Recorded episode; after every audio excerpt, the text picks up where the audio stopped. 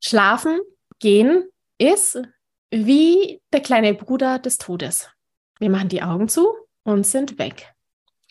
Für Kinder ist es gruselig. Es ist für uns ja eigentlich auch gruselig, wenn wir uns das mal so überlegen, was wir da eigentlich machen und was wir da träumen und was da alles so passiert in der Nacht.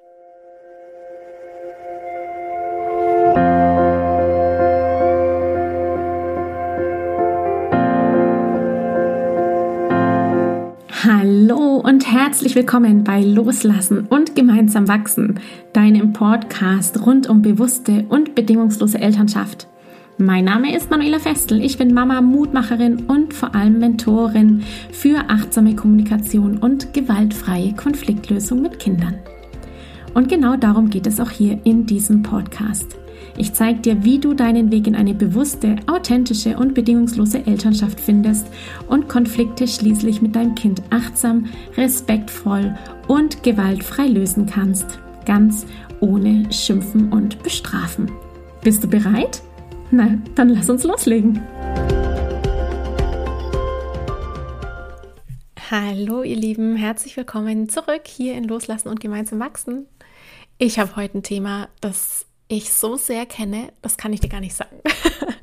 es geht ums Einschlafen, um die Einschlafbegleitung und den so tiefen, tiefen Wunsch als Mama, dass der Papa bitte mal die Kinder ins Bett bringt. Jetzt ist es dann vielleicht so, dass das Kind das aber gar nicht möchte.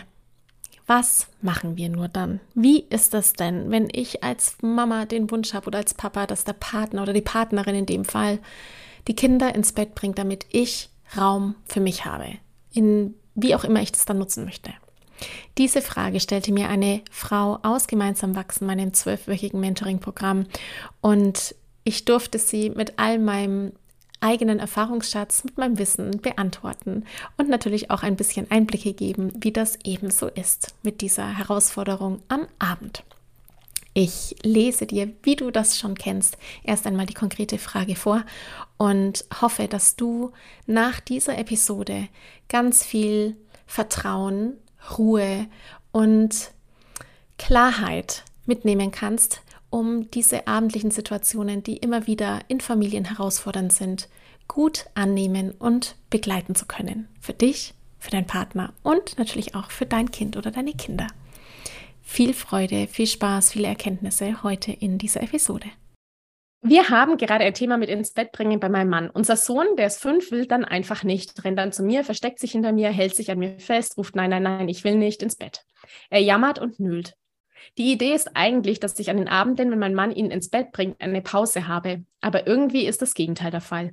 Es ist oft anstrengender für mich. Oft endet es mit Tränen, wenn mein Mann ihn dann einfach mitnimmt.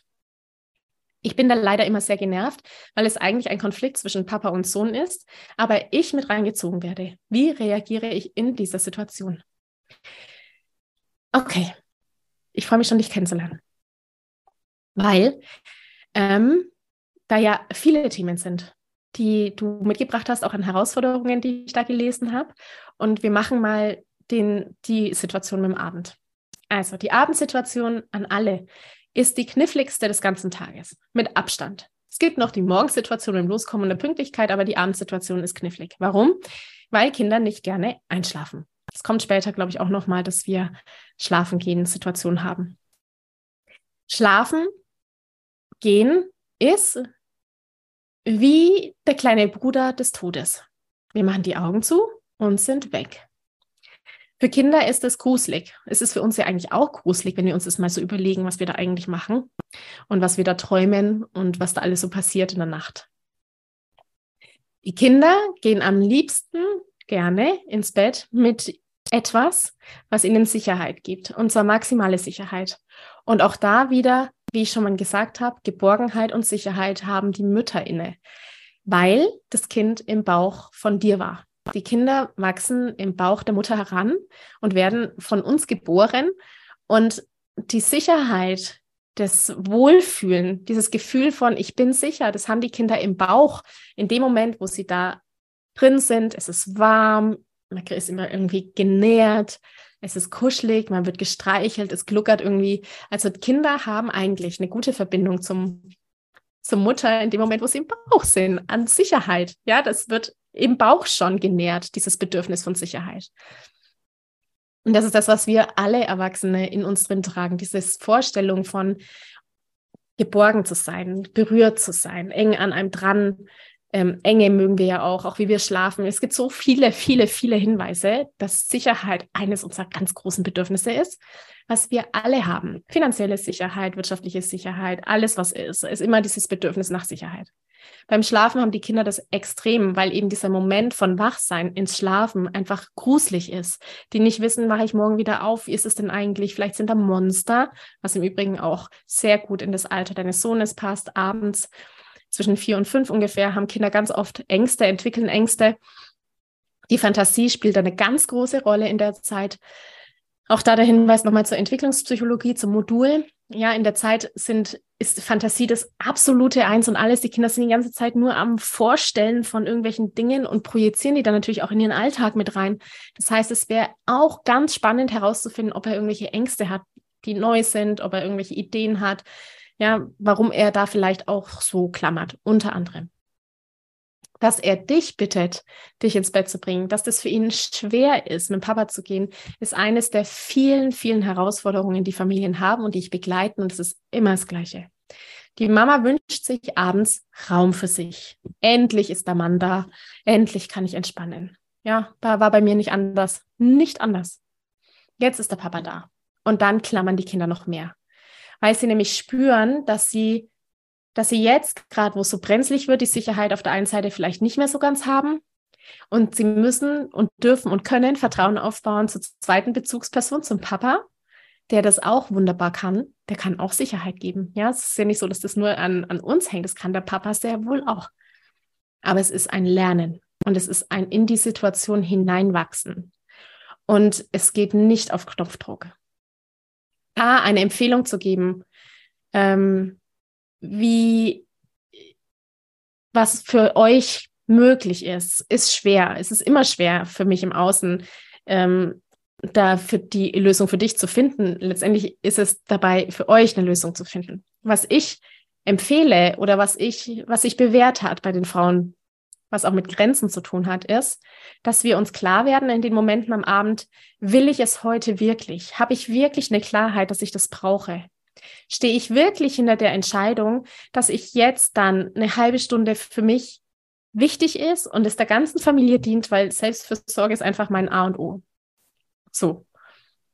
Wenn das der Fall ist, kann ich mein Kind gut darauf vorbereiten. Dann kann ich sagen, ich weiß, heute Abend können, ist der Papa wieder für dich da. Ihr macht euch, macht's euch richtig schön. Ich brauche heute Abend für mich die Zeit, dass der Papa dich ins Bett bringt, um, um mich zu entspannen, um sonst irgendwas. Während du gleichzeitig, während es gleichzeitig okay ist, von dem Plan loszulassen. Auch das ist mir wichtig, dass ihr das, dass ihr nicht denkt, ihr müsst hart äh, auf eurer Meinung bleiben, weil das Kind es sonst nicht lernt und äh, sonst wie, sondern dass ihr dass es okay ist, die, die, Meinung zu verändern. Wir sind ja Menschen und wir dürfen unsere Meinung verändern. Und wenn du feststellst, es geht heute gar nicht, würde ich immer so ein bisschen abwägen, was kostet mich jetzt mehr Kraft? Ja, was ist jetzt wirklich dienlich? Dient es mir jetzt, auf meine, auf meine 30 Minuten zu beharren oder auf der Papa bringt das Kind ins Bett zu beharren? Dient uns das gerade allen oder macht das jetzt die Stimmung am Ende des Tages kaputt? Sehe ich auch mein Kind in, seinen, in seinem Leid vielleicht, weil es wirklich leidet? Also auch hier wichtig für dich zu erkennen, was für eine Form von Nölen ist das, was du da geschrieben hast. Kinder haben ganz verschiedene Tonarten, ganz verschiedene Formen von Weinen. Jede Mama weiß das bei ihrem Kind am besten. Manches ist so ein, ein frustriertes, so, nee, der findet blöd, weinen. Und dann gibt es wirklich ein leidvolles Weinen, so, ich habe Angst, ich will das nicht. Darauf wirklich das zu hören und darauf zu reagieren, finde ich ganz essentiell. Und das auch ähm, zuzulassen. Ja, zuzulassen für dich, dass du deine Meinung änderst.